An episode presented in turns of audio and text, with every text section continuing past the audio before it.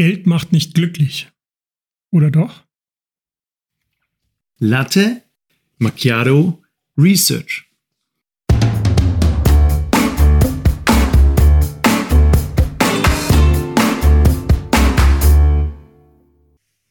In unserem Podcast bekommt ihr die aktuellsten und vor allem die spannendsten Forschungsprojekte, insbesondere aus den Wirtschaftswissenschaften und der Psychologie. Und das Beste daran, das Ganze in der Zeit, in der ihr frühstücken und einen Latte Macchiato trinken könnt.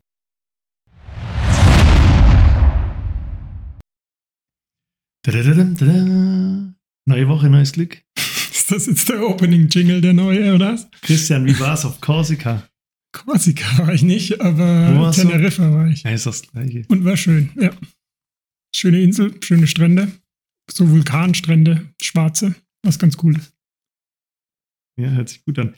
Ähm, unsere Community hat uns Feedback gegeben. Willst du es hören oder hast du. Ich habe Angst davor, dass sie Zeitplan. negativ ist, aber ähm, mach gerne und ja, vielen Dank, dann muss ich das wieder reinholen bei der Zeit, aber schieß los, gern. Wir haben doch die Frage gestellt: Können Tiere Copyright besitzen? Haben Tiere Rechte an dem. ah ja, zum es Beispiel- ging um die Kunst und dass eben Affen äh, und weitere genauso gut malen. Vielleicht äh, war die Hypothese wie professionelle reiche Maler, um nochmal kurz abzuholen.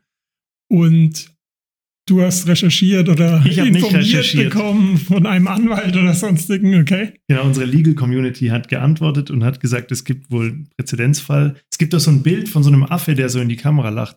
Das war ganz bekannt. Ich habe es mir angeguckt. Ich glaube, Ähm, ich weiß sogar, welches du meinst. Ja. Und ähm, da hat der Fotograf, also das Bild wurde irgendwo veröffentlicht, der Fotograf hat gesagt, das ist sein Copyright, er hat es inszeniert und die Seite hat das Bild aber draufgelassen und hat gesagt, nö, das ist ja der Affe, das ist dem Copyright, das Copyright von dem Affen. Der hat geklagt, Mhm. hat gewonnen. Später hat Peter für den Affen nochmal geklagt äh, und wollte quasi einen Präzedenzfall schaffen, dass es das Tiere A- Rechte haben ja. an ihrem eigenen. und ja. hat auch verloren. Und unter US-Recht können Tiere keine, keine Rechte an, an, an irgendwelchen Intellectual Property oder sonst irgendwas haben. Okay, also das heißt, unsere Ideen in Zoo aufzubauen mit Affen, die für uns malen, das würde funktionieren im Prinzip. Das wird funktionieren, die haben keine Rechte. Genial. Dann nächste Geschäftsidee. Okay, aber zum eigentlichen Thema oder wolltest du noch was? Nein. Perfekt. Okay, ich habe ja ein Paper dabei diese Woche wieder. Und zwar das Paper heißt, und ich habe es jetzt ein bisschen abgeändert, müssen wir ja manchmal, um nicht zu viel zu verraten, The Amount and Source of Millionaires' Wealth and Their Happiness. Also es gibt, geht um Millionäre, wie reich sie sind, also sind schon mal Millionäre, aber gibt ja da auch nochmal Abstufungen, woher sie das Geld haben und das kann ich ja schon mal verraten, den Einfluss dessen auf ihre Happiness. Zu den Autoren. Das Ganze ist von Grant Donnelly, Tianji Zheng, Emily Hazley und Michael Norton. Aber was dich, glaube ich, umso mehr freuen wird, ist, dass zwei der Au- Autoren, und zwar der erste Autor und der letztgenannte, mal wieder aus Harvard sind. Herrlich. wusste, dass dir das Freude bereitet. Von daher dachte ich, nenne ich das. Und ähm, auch ganz cool finde ich, dass die Nummer zwei da, ich keine Ahnung, wie man das ausspricht, aber Tianji Zheng oder Zheng oder wie auch immer, die ist von der University oder der? Mhm, gute Frage, keine Ahnung. Die Person ist von der University of Mannheim. ah, Also mal ein deutscher Forscher oder eine deutsche Forscherin. geil. Und ähm, die dritte Person dann noch, Emily Hazley hatte ich genannt, die ist von Barclay, von der Bank Barclay. Und dahinter steht dann irgendwann, she is now affiliated with BlackRock. Ah ja, gut. Ich weiß nicht, ob ihr es hört. Der Chris raschelt hier mit seinem Papier. Wenn wir es rausschneiden müssen, Und es macht ihn wahnsinnig, Felix. Deswegen mache ich es jetzt ein bisschen mehr. Ähm, nee, genau. Und äh, das zu den Autoren. Das Ganze wurde veröffentlicht im Personality and Social Psychology Bulletin. Mhm. Und ich hoffe, du hast es gemerkt, ich habe Mhm. Psychology genannt. Also man soll ja nicht sagen, dass ich nicht lernfähig bin, nachdem du mich beleidigt hast das letzte Mal. Deswegen habe ich, habe ich dazu gelernt. Genau. Ähm, so viel zur, zu den bibliografischen Daten. Und jetzt ab in die Theorie, würde ich sagen.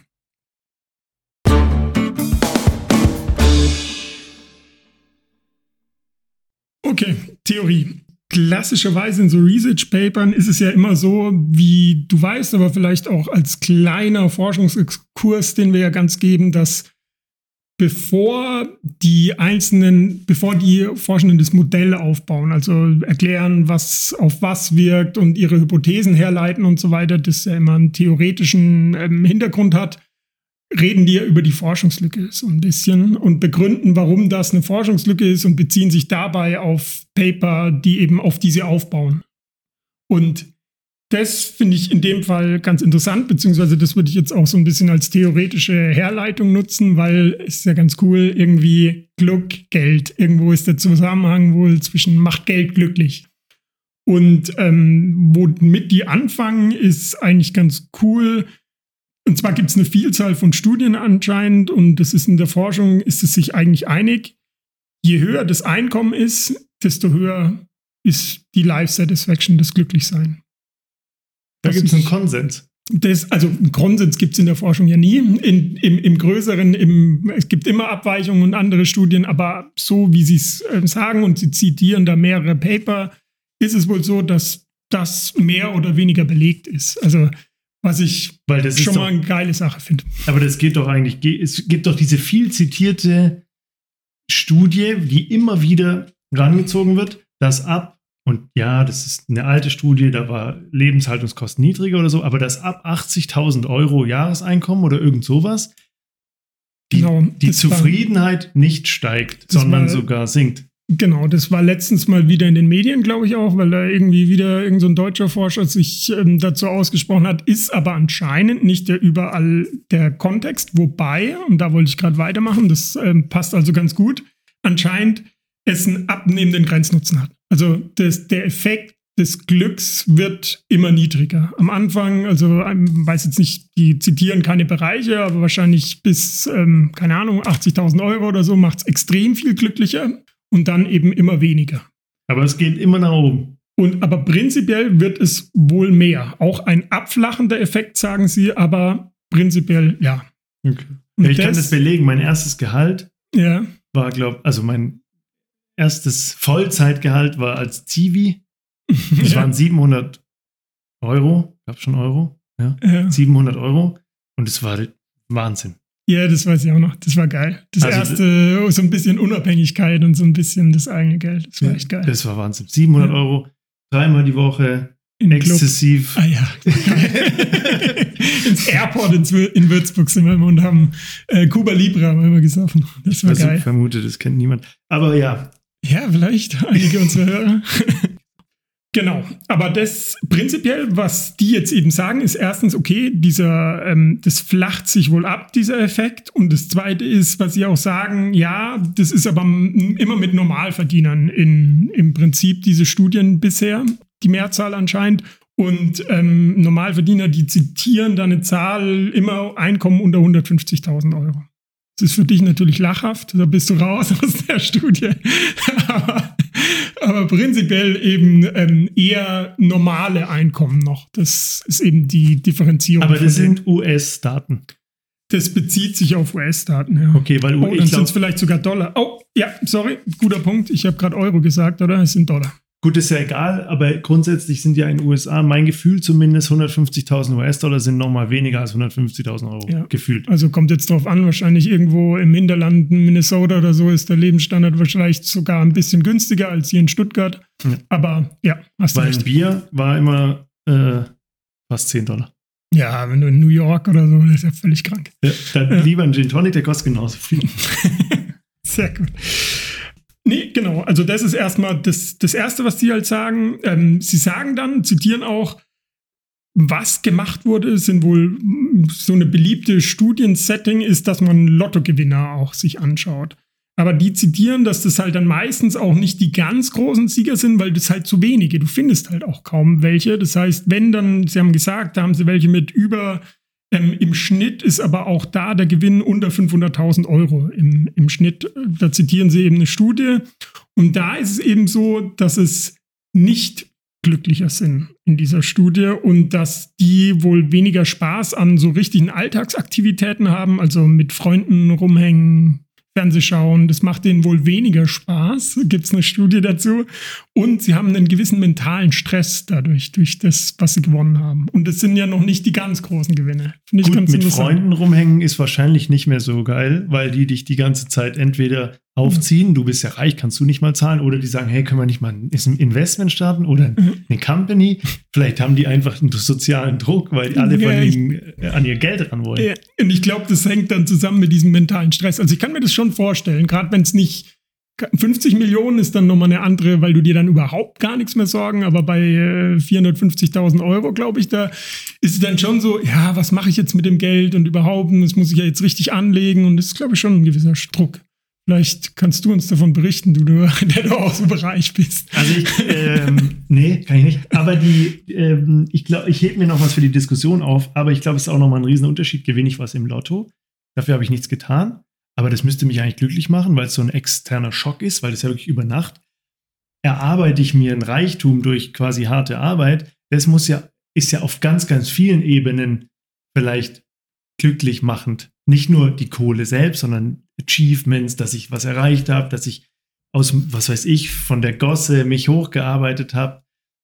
Guter Punkt. Du hast anscheinend nicht zugehört, als ich den Titel genannt habe, weil es geht um The Amount and the Source of Millionaire's ah. Wealth. Also genau das äh, kommen wir dann später drauf. Also die Menge an Kohle und wo es herkommt. Genau. Und, und die Lottogewinn ist eine Quelle. Genau. Okay, geil. Also, wobei, ja, genau. Also rein theoretisch ist natürlich Lottogewinn eine winzige Quelle, aber genau das ähm, fällt dann in eine Kategorie natürlich, und zwar des nicht verdienten, sondern ähm, anders zu Geld gekommen im Prinzip. Bin sehr gespannt, wie groß der Anteil derer ist, die nichts dafür getan haben. ja. Genau, das ist im Prinzip das Ding, was die auch fragen. Und zwar jetzt eben fragen sie eben nicht die, die Normalverdiener, sagt man jetzt einfach, sondern sie haben eben sich gesagt, okay, wir schauen uns eben die an. Wie ist es denn wirklich? Nimmt es wirklich ab der Grenznutzen? Bringt mehr Geld dann wirklich nicht noch mehr? Wie ist es denn mit nur Millionären in unserer Studie? Hm. Aber bevor wir in die Methodik direkt reinhüpfen, ähm, vielleicht auch ganz interessant, was die so ein bisschen zitieren, ist jetzt, hat nichts mit dem Paper im engeren Sinne zu tun, aber ich fand es ganz cool, dass es wohl auch einen Einfluss aufs Glück hat, aufs Glücksempfinden der Person, wofür die Menschen ihr Geld ausgeben. Also, die zitieren da Ausgaben für Erlebnisse, Ausgaben für andere und Spenden für wohltätige Zwecke führen zu größerem Glück und Zufriedenheit als Ausgaben für materielle Güter für sich selbst überrascht mich jetzt sehr, weil wenn ich überlege, dir ein Geschenk zu machen, macht mich überhaupt nicht glücklich. Mir einen Porsche zu kaufen, macht mich aber, glaube ich, schon glücklich. Aber ist wohl auch, also ist eine andere Studie, aber es finde ich auch ein ganz nettes, äh, ganz ja. nette Sache. Ich würde gern zur Sache kommen, aber noch ein, einen Kommentar dazu. Da ist ja auch sicher ein Reporting Bias. Also wenn ich jetzt jemand Reiches frage im Rotary Club, was macht dir mehr Spaß? Dir die 45. Rolex zu kaufen oder zu spenden? Sagen die natürlich, ja, spenden, das ist, gibt mir so viel. Aber was denen wirklich viel gibt, ist den nächsten Maserati wahrscheinlich zu shoppen. Das weiß ich jetzt tatsächlich nicht, ob das jetzt ähm, auch bei Millionären die Studie sich bezogen ja. hat. Das muss ich zugeben, habe ich jetzt nicht, nicht weiter recherchiert. Dann ja. lass jetzt zur Sache kommen. Gerne. Chefe. Ähm, genau, die Methodik.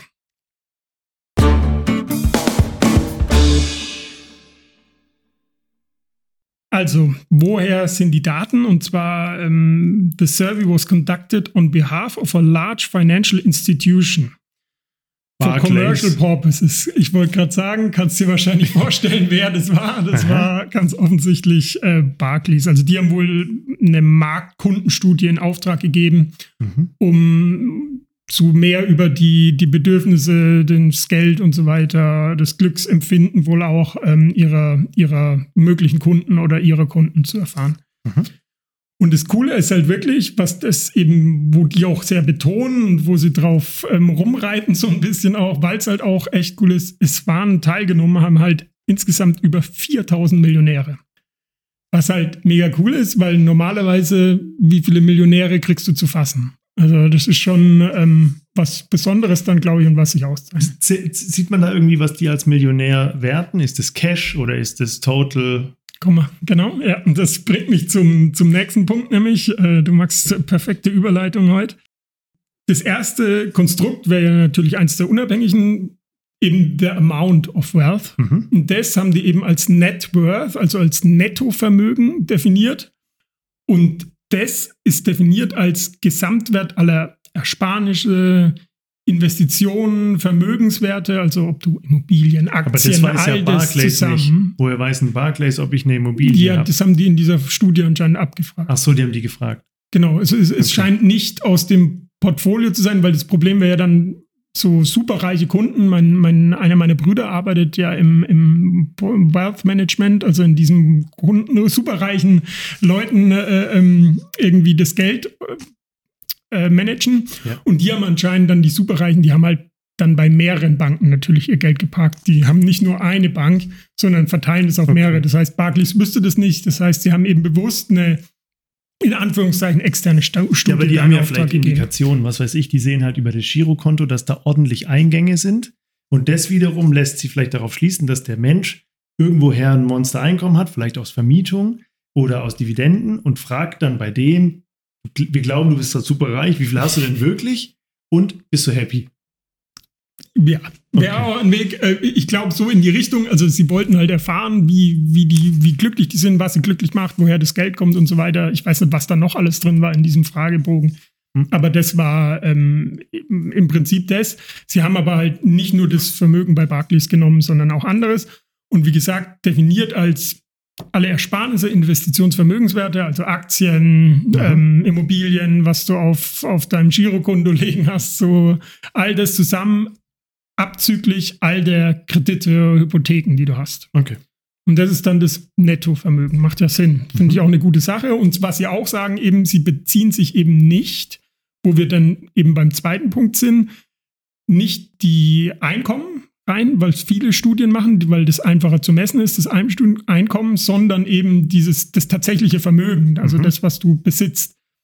Und das bringt sie eben zum zweiten Punkt, weil das haben sie dann eben auch abgefragt. Und zwar war in diesem Fragebogen wohl die Frage, welche der folgenden Punkte haben am meisten zu ihrem Gesamtvermögen beigetragen. Und das haben die genutzt, eben um die Source, also die Quelle des Vermögens zu messen. Mhm. Und da gab es dann verschiedene Antwortmöglichkeiten: ähm, Erbschaft, Ehegattner, Partner, Ersparnisse durch Einkommen, Boni im Laufe der Zeit, Gewinne, Vermögen aus Unternehmen, großer mhm. Bonus, persönliche Investitionen, Gewinne aus Immobilien und sonstiges. Und die konnten, also die Frage war, wie gesagt, am meisten zum Gesamtvermögen beigetragen, die konnten aber trotzdem mehrfach Auswahl machen. Ja, weil zum Beispiel Immobilien kann ja gleichzeitig ein Erbe sein. Ja, das ist, also das, das sagen sie auch, geben sie selbst zu in der Studie, dass es halt nicht komplett trennscharf mhm. ist und sie auch nicht wissen, wie hoch der Prozentteilsatz ist, der aus der oder der Quelle kommt, sondern es war eben am meisten und dann, wie oft sie konnten auch eine Mehrfachantwort geben. Ja, weil ich Aber, könnte ja geerbt haben, dann kaufe ich mir von dem Erbe Immobilien, dann packe ich die Immobilien in den geschlossenen Immobilienfonds, dann habe ich Einkommen aus Erbe, Immobilien und aus einer Unternehmung. Ja, also ja. hast recht, ja.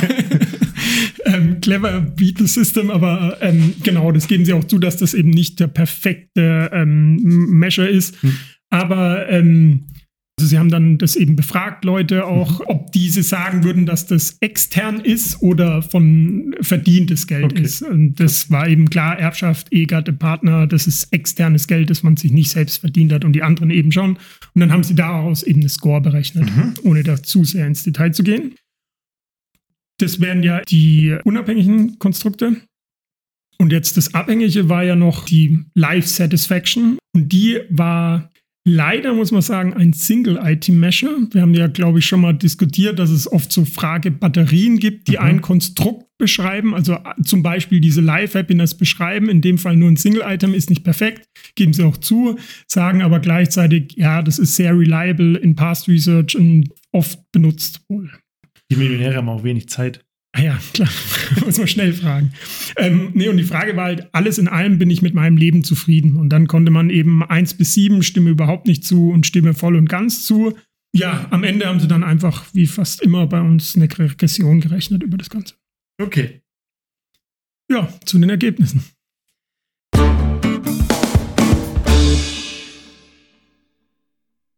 Genau. Erstes war ja Höhe des Vermögens und wie das ähm, eine Auswirkung auf die Zufriedenheit hat. Und da haben sie das Vermögen eingeteilt in verschiedene Klassengruppen. Und zwar haben sie angefangen, also die, die mit dem wenigsten Vermögen waren 1,5 Millionen.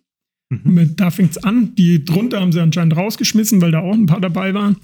Und das geht 1,5 bis 2,9. Also ich jetzt mal mhm. bis 3 Millionen, 1,5 bis 3 Millionen. Zweite Kategorie war dann 3 Millionen bis 8 Millionen. Mhm. Dritte Kategorie 8 bis 15 Millionen. Und dann gab es noch die über 15 Millionen. Okay. Sie haben dann den Vergleich gemacht, immer mit der untersten Gruppe. Also diese Vermögen 1,5 bis 3 Millionen und dann eben geschaut, Gruppe für Gruppe, sind die glücklicher. Mhm. Die erste Gruppe war ja 3 bis 8 Millionen. Die waren nicht glücklicher signifikant. Mhm. Die zweite Gruppe aber, 8 bis 15 Millionen, die waren signifikant viel glücklicher. Also noch mehr Kohle macht anscheinend noch glücklicher. Mhm. Und die höchste Gruppe mit den über 15 Millionen waren auch glücklicher. Glücklicher als die erste, aber auch glücklicher als die dritte? Sehr guter Punkt. Du äh, gehst echt gut auf die Schwächen ein, weil das nicht. Zugegebenermaßen. Okay. Deswegen haben sie es wahrscheinlich auch so gemacht, um das, damit es ein schönes Ergebnis ist. Also, das heißt, man kann sagen, die erste Gruppe 1 bis dann 9, also die ersten zwei Gruppen und die zweiten zwei Gruppen, die sind unterschiedlich glücklich, aber ob du jetzt 1 oder 8 Millionen hast, ist das gleiche und ob du jetzt 10 oder 30 oder 100 oder 1000 Millionen hast, ist auch das gleiche. Genau.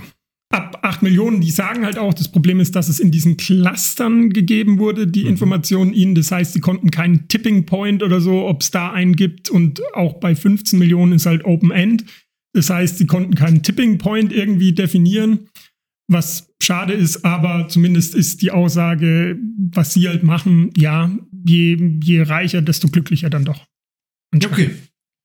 Dann können wir, äh, gibt es noch weitere Findings oder können wir es diskutieren? Es gibt noch ein bisschen, wir haben ja noch das zweite und zwar die Source, ah. also die Herkunft des Vermögens. Das also, ist spannend. Und da haben sie ja, wie gesagt, diese, diese Skala, diese Score gebildet und ich glaube, relativ nicht weiter überraschend, beziehungsweise doch auf eine Art überraschend, finde ich. Wenn man das Geld selbst verdient hat, die Personen, die es selbst verdient haben, zum größeren Anteil, die sind glücklicher. Das heißt, geschenktes Geld ist wohl nicht ganz so geil.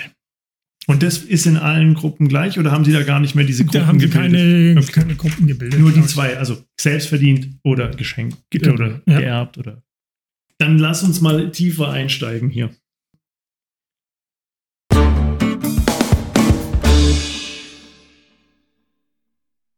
Letztens saß ich im, im Flugzeug daneben einem, der bei Bayer, Bayer oder BASF, wer macht Medikamente? Bayer. Ähm, ich glaube BASF auch so ein bisschen, aber ja. eher Chemieunternehmen. Genau, Bayer. genau also ähm, Und der hat in der, der, ersten Klasse oder natürlich, weil, wir über Millionäre reden. Business. Aber die, ähm, der saß da und der kam von der Konferenz und der äh, ist da so Chefstatistiker für irgendein Medikament von mhm. denen. Und dem habe ich das dann auch erzählt und der hat gesagt, ja, in diesen Studien, da ist ganz viel Schrott. Da sind ganz viele Effekte, die sind alle gar nicht da, die untersuchen Sachen, das ist alles Schrott, sowas würden wir nie machen. Ich glaube, in Teilen hat er recht und wenn wir uns dieses Ding hier anschauen, ja. da ist natürlich, da steckt sehr viel Raum für Fehler. Also zum Beispiel, die befragen, ist alles self-reported. Du fragst jemand, der reich ist, ob er zufrieden ist. Der könnte jetzt zufrieden sein, der könnte aber auch glauben, dass dass von ihm erwartet wird, dass er zufrieden ist, weil er halt reich ist. Weil sein Leben ja. alles hat, sagt er, ich bin zufrieden, ist es aber gar nicht. Das ist das eine. Das andere ist, da ist ziemlich viel auch Messungenauigkeit. Also habe ich es jetzt geerbt? Habe ich es aus einer Scheidung? Habe ich es selbst verdient? Nicht? Habe ich es in einem Vermögen aus Immobilien, aus Unternehmen und so weiter? Da ist schon auch quasi einiges an, an, an Messungenauigkeit. Ja. Und ähm, und dann, was du halt gar nicht ausschließen kannst, ist dieser quasi äh, omitted cause, also dass Reichtum und Zufriedenheit einen dritten Auslöser haben, der in diesem Modell nicht drin ist. Und das ist ja sehr, sehr wahrscheinlich. Also nehmen wir mal an, jemand ist einfach ein massiver Optimist. dieser massive Optimist geht an all seine Geschäftsbeziehungen, an alle seine Kundenbeziehungen mit all seinen Geschäftspartnern, an die Uni, an alles mit einem riesen Optimismus ran. Damit ist er vielleicht erfolgreicher, verdient ein, ein monstermäßiges Geld und dann fragt ihn jemand, bist du zufrieden mit deinem Leben? Und er sagt, ja, bin ein Optimist. Also das kann auch sein, dass wir, dass irgendwas da drin, das wir nicht beobachten, eigentlich der gemeinsame Auslöser ist, nämlich zum Beispiel, welche Haltung habe ich denn eigentlich zum Leben? Eine positive oder eine negative? Ja, Könnte auch sein. du hast vollkommen recht. Also das sind drei der Probleme, teilweise der allgemeinen Probleme der, hm. also das erste allgemeines Problem sozialwissenschaftlicher Forschung, dass es oft soziale Kriterien sind, die du eben nur durch solche direkten Fragen oft abfragen kannst. In dem Fall gäbe es sogar ein handfestes Kriterium. Hm. Schade, ist immer besser, wenn man, wenn man tatsächlich ähm, manifeste Daten, nennt man es ja in der Forschung, hat. Ja, genau. Das zweite ist, dass es sekundäre Daten sind. Ja. Das heißt, die hatten einen vorliegenden, das habe ich auch mal im Paper gemacht, da habe ich halt dann, du hast halt dann einen Fragebogen, du hast halt irgendwelche Informationen und dann versuchst du, dann schaust du, dass du dir das so ein bisschen zusammenbastelst mhm. und musst dir dann deine eigenen ähm, Fragenbatterien eben basteln und deine eigenen Konstruktbatterien, was natürlich immer nicht so geil ist und was dann auch zu so einem Single-Item und so weiter mhm. und zu so Problemen führt. Und das Dritte ist, was die tatsächlich, ähm, guter Punkt, weil die sagen sogar ähm, in der Diskussion und in, da muss man ja dann immer am Ende, sagt man dann, ja, die, die Shortcomings, also die Limitationen des, des, ähm, des Papers, und das mhm. sagen die selbst, dass es halt sie nicht, nicht wichtig ist, sicher sein können, wie die Wirkrichtung auch ja. ist. Ja, also vielleicht bist du auch einfach, wie genau wie du gesagt hast, es gibt eine Korrelation ganz offensichtlich ja. zwischen Happiness und viel Geld, aber vielleicht bist du auch hast du viel Geld, weil du happy bist und so weiter. Und das ist anscheinend hier in der Glücksforschung, sagen die so ein bisschen, das so ein, so ein klassisches Problem, weil bist du glücklich deswegen, bist du, weil du glücklich bist, hat das deswegen den Effekt und da dreht man sich halt dann im Kreis. Das ist ja, so ein typisches Problem. Vielleicht ist es am Ende auch egal. Ähm, deswegen kann man nicht sagen, werd reicher und dadurch wirst du glücklicher. Man kann nur sagen, wenn du reicher bist, ist die Wahrscheinlichkeit, dass du glücklicher bist, hoch. Kann aber auch an was ganz anderem liegen, das du nicht selbst kontrollieren kannst, zum Beispiel deine Haltung immer. zum Leben. Genau, immer. Gerade Glück ist ja so komplex und wir als soziale Wesen, das kannst du gar nicht alles kontrollieren. Genau, aber ich glaube, man kann so ein bisschen in die kleinen ähm, Unterschiede rein. Also, das finde ich schon spannend, dass das selbstverdientes Geld und nicht selbstverdientes Geld, dass man hier unterscheiden kann, weil das ist so, das ist jetzt erstmal egal von deiner grundsätzlichen Haltung zum Leben oder irgendwas dass es einen Unterschied macht, ob du die Kohle selbst verdient hast. Und das finde ich eigentlich, das hatte ich ja vorhin schon gesagt, ist so, schwanke ich zwischen, ist es ein intuitiver oder ein kontraintuitiver? So ein bisschen hätte ich gesagt, okay, um so viel Geld zu verdienen, reden wir jetzt mal aber ab 1,5 Millionen oder 5, ab 15 Millionen, was auch immer, hm. um so viel Geld zu verdienen, muss man ja verdammt viel arbeiten im Zweifelsfall. Wenn es von einem selbst ist und eben nicht von extern kam und macht so viel Arbeiten glücklich. Irgendwie, das habe ich mir so, deswegen dachte ich, ja, so eigentlich ist es nicht so intuitiv. Gleichzeitig denke ich mir aber, was du auch schon vorhin, glaube ich, so ein bisschen ja angesprochen hast, wenn man für was hat, hart arbeitet und sich selbst verdient, ist man, glaube ich, auf Sachen schon immer stolzer, wenn man was abgeschlossen hat. Und zwischen denen schwank ich so zwischen, zwischen, weißt du, ist es jetzt, macht's jetzt aus meinem Bauch aus Sinn oder macht's nicht Sinn? Und da bin ich irgendwie dazwischen. Aber die Frage ist ja so gestellt: Bist du mit deinem Leben zufrieden? Heißt ja, hast du aus deinem Leben das Maximale rausgeholt, was drin gesteckt ist für dich? Wenn du alles nur geerbt hast und dir vor die Füße gefallen ist, dann hast du da gar nichts im Zweifel rausgeholt wenn du dir alles hart ja, erarbeitet hast. materielle Dinge. Ja, du hast dir irgendwas gekauft von dem Geld genau. von irgendjemand anders, warst auf irgendwelchen ja Partys, so, zu denen du nur äh, eingeladen wurdest, weil du reich bist, hast vielleicht. Ja. Anscheinend ist der Mensch so, der braucht diese Erfüllung ähm, und das finde ich schon ein geiles Ergebnis, braucht diese Erfüllung, dass er was geschafft hat, dass er was geleistet hat. Also so, so ähm, blanker Materialismus ohne, ohne Hintergrund ist anscheinend gefällt dem Mensch nicht so. Also, ja. wie gesagt, wundert mich, weil so ein Porsche oder so, keine Ahnung, wird mir schon gefallen. Ja, aber der gefällt dir deswegen, weil du ihn dir heute nicht ohne weiteres leisten kannst. Mhm. Wenn du ihn dir einfach aus dem Erbe morgen kaufen könntest und übermorgen wieder und überübermorgen nochmal, was macht es dann noch mit dir? Das glaube ich auch, ja, genau, dass das weniger satisfying ist, wenn man das und nicht kann. Jetzt sind die Daten zwar aus USA, aber ich finde schon auch, dass. Ah, nee, nee, ähm, sorry, das habe ich nicht erwähnt. Ähm, die Daten sind aus verschiedensten Ländern. Ah, also okay. es gab irgendwie ein Bias, der ein bisschen Richtung USA. Ich äh, finde ich jetzt spontan nicht. Aber ähm, keine Ahnung, 25 Prozent USA ja, oder okay. so, aber aus verschiedensten Ländern. Also wirklich Kunden überall auf der Welt. Ähm, ist jetzt aber nicht schlimm für die Aussage, nämlich ich habe das Gefühl, dass viele Gesellschaften darauf aufgebaut sind, hart zu arbeiten und daraus Genuss zu ziehen. Also ich habe das Gefühl, ja. unsere Gesellschaft ist definitiv darauf aufgebaut, dass, dass ja. wir hart arbeiten und Spaß dran haben. Und es gibt ja x Beispiele, wo Menschen dann mit Renten beginnen in ein Loch fallen. Ja, genau, genau. Ja, das ist auch so. Das hatte ich mir nämlich auch gedacht, dass das ja eigentlich sowas ist, was, was dazu passt, weil, ja, wie ist es? Ist es nicht schon Marx, der das sagt, irgendwie mit dem Arbeit ähm, macht glücklich? Ähm, und du, der Mensch zieht seine innere Befriedigung aus der Arbeit. Deswegen gibt es eben dieses Recht auf Arbeit, das irgendwie im Kommunismus verwandelt, verwandelt ist oder verdingst ist und darf, wäre auch, glaube ich, seine Theorie, warum diese total manuelle Arbeit, also dieses Fließbandarbeit, die damals populär war, dass du nur einen winzigen Schritt machst und dass das eben keine, weil du nie was beendest so richtig und dass das eben kein Glück zieht. Also das mhm. äh, macht ja auch Sinn. Ich meine, ja, wir verbringen ein Drittel unserer, unserer Lebenszeit ähm, in, im Erwachsenenalter wahrscheinlich mit Arbeit, wenn nicht sogar mehr. Von daher macht es Sinn, dass das was ist, was einem auch Spaß macht und eine gewisse Erfüllung bringt. Leute, arbeitet mehr. Danke, Christian, für das Paper. und äh, auf jeden Fall dieser Quatsch, was ich mir noch aufgeschrieben habe, Geld macht nicht glücklich. Das stimmt wohl so richtig nicht, sondern das finde ich, das, das, das ist was, was ich mitnehme. Geld macht verdammt nochmal glücklich und stinkt nicht.